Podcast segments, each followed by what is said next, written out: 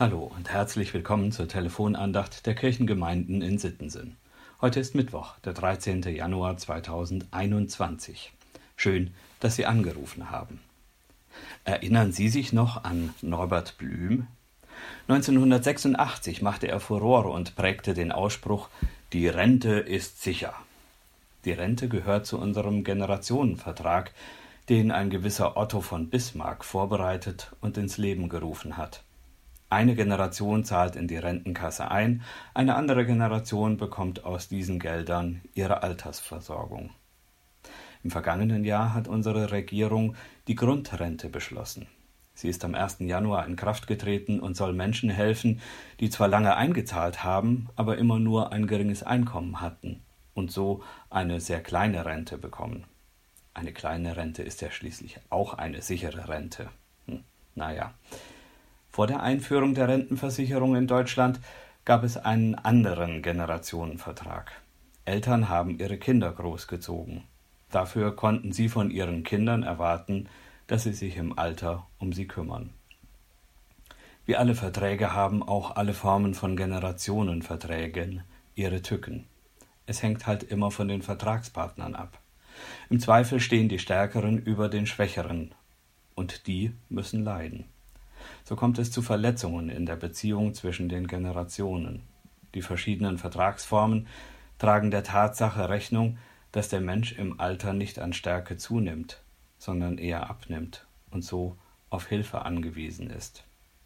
Vielleicht braucht es deshalb auch schon die Legitimation des Generationenvertrages von oberster Stelle, damit sich auch alle daran erinnern und nochmal eine Instanz über den vermeintlich Stärkeren steht, die für die vermeintlich Schwächeren eintritt. Ich denke da an das vierte Gebot. Du sollst deinen Vater und deine Mutter ehren, damit du lange lebest und es dir wohlgehe auf Erden. Damit setzt Gott selbst den Generationenvertrag in Kraft. Doch was haben Vater und Mutter mit meinem Wohlergehen und der Länge meines Lebens zu tun?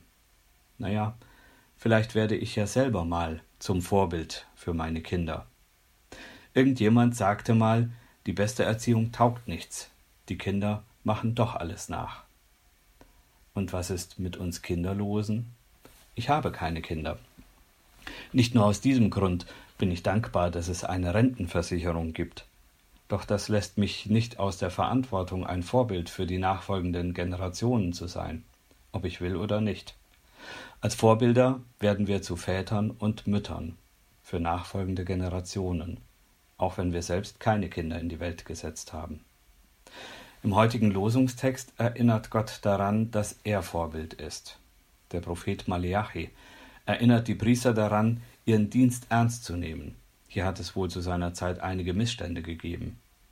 Im Grunde geht es aber darum, Gott ernst zu nehmen. So lesen wir in Maleachi 1, Vers 6, Ein Sohn soll seinen Vater ehren. Bin ich nun Vater? Wo ist meine Ehre? Spricht der Herr. Warum soll ich Gott ernst nehmen? Weil er mich ernst nimmt als sein Kind, weil er mir ein Vorbild ist in meinem Handeln. Das Vorbild Gottes wird am deutlichsten an Jesus, im menschgewordenen Gott. Im Lehrtext aus Matthäus 21, die Verse 28 und 29, macht Jesus in seinem Gleichnis von den ungleichen Söhnen deutlich, wie das gehen kann, Gott ernst zu nehmen.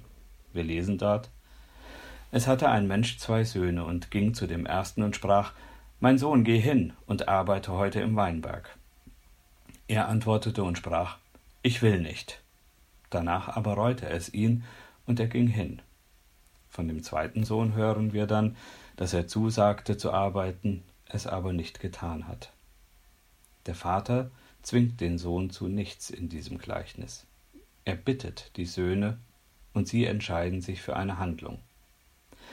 Die Rente ist sicher bei Gott. Also warum sollten wir unseren Teil des Generationenvertrages nicht erfüllen und Gott die Ehre geben? Warum sollten wir uns nicht sein Handeln als Vorbild nehmen und so den Vertrag auch für die kommenden Generationen weiterführen? Wenn Sie mögen, dann stimmen Sie mit mir ein in die Worte von Gerd Terstegen aus dem Gesangbuchlied 140 Brunn alles Heils. Er hat für sich und uns erkannt, dass wir aus dem Weinberg Gottes leben, das heißt Segen empfangen. Wir singen die erste Strophe. Brunn alles Heils dich ehren wir und öffnen unsern Mund vor dir, aus deiner Gottheit Heiligtum, dein hoher Segen auf uns komm. Auch wenn die Rente sicher sein mag, ist sie sicher nicht das Letzte im Leben, höchstens ein kleiner Teil des Segens, den wir von Gott empfangen. In diesem Sinne einen gesegneten Tag. Ihr Diakon Jochen Gessner.